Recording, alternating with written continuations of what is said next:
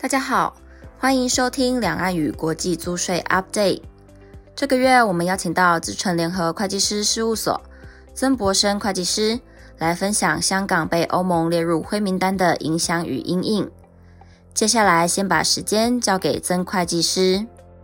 那针对香港呢，被欧盟列入灰名单呢，我想是大家非常关心的一个议题哈。那我们今天透过一点时间来跟大家做一下说明。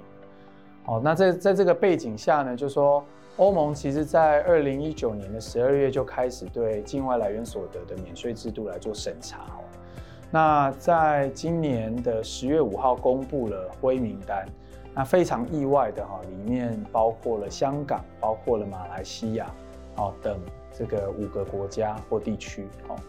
那呃，这个欧盟要求呢，这些国家或地区呢，在二零二二年十二月三十一号，就明年底以前要去改善哦，他们对于境外来源所得不征税的一些制度。那这些国家就要在这个明年底以前呢，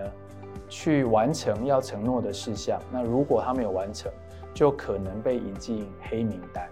我想这个就对香港是一个非常大的影响，因为它毕竟是啊这个亚太的这个金融中心，那跟欧盟的啊之间的交易也非常的多。那如果落进黑名单，对香港会是很大的影响。哦，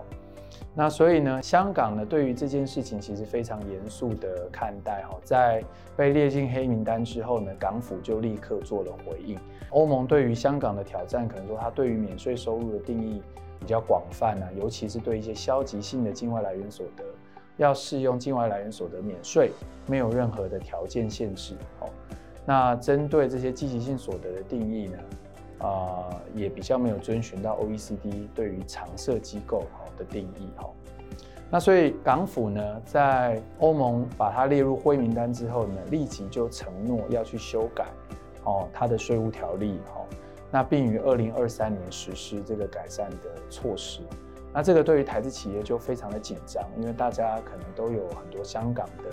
布局，那在香港的交易也可能都有使用到这个境外来源所得不征税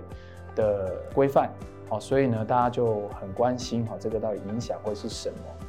那香港政府强调哈，它自身还是会坚持去适用这个境外来源所得免税的制度。哦，那维持一个简单低税的制度，保持香港竞争力。但是呢，它还是要对于这个它的被欧盟挑战的部分做改善。那目前港府承诺的部分是针对消极性好的境外所得，例如利息跟权利金啊不征税的部分来做改善，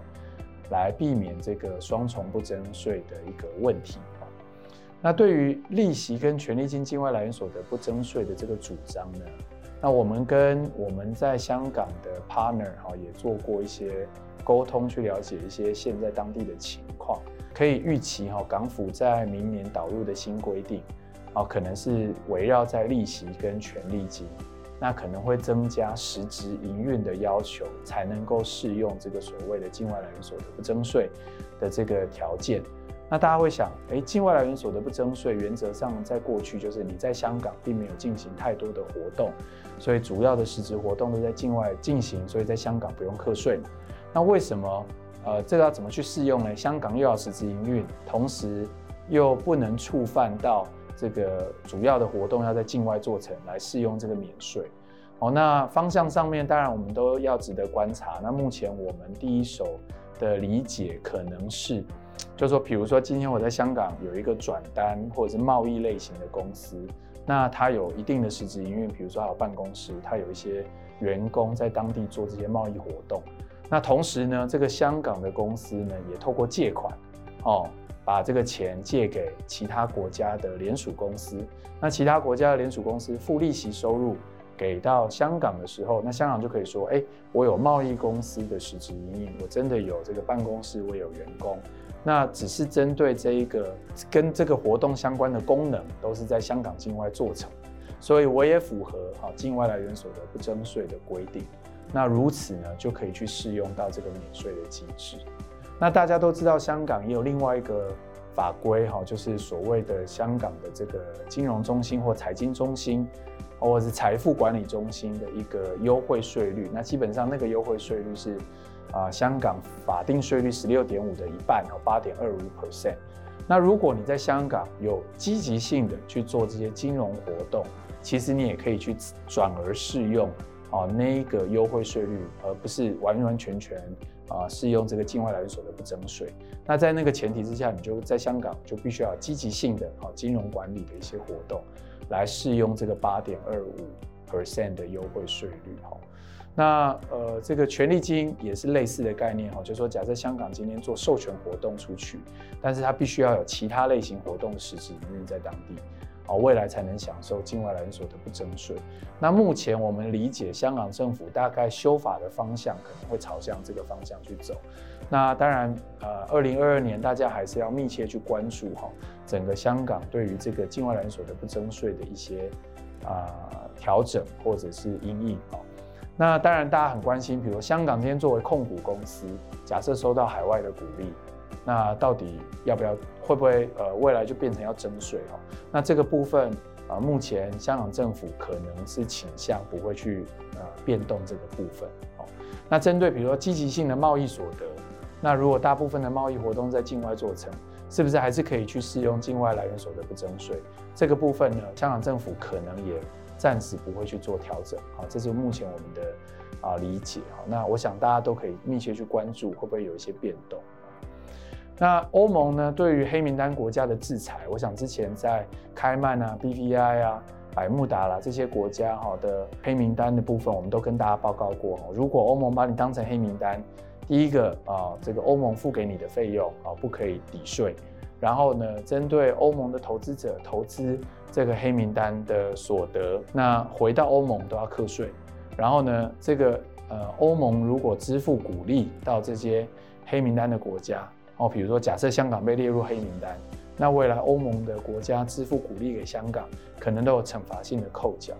哦，那另外从这些国家收到的一些鼓励，可能都要纳入课税。哦，所以为什么香港政府这么严肃去看待？哦，被欧盟列入灰名单？那甚至不改善，二零二三年列入黑名单，好，将会有蛮严重的后果。哦，这边跟大家说明。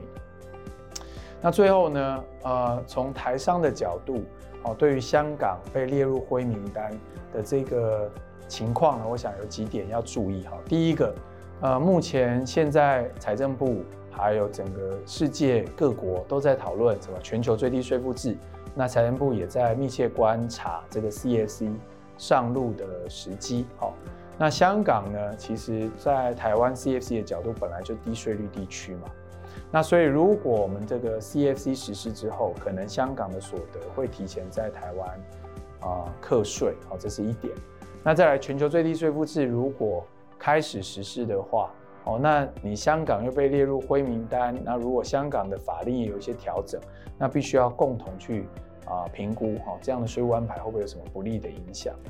那未来的一年啊，到二零二二年、二零二三年，香港可能会调整税制。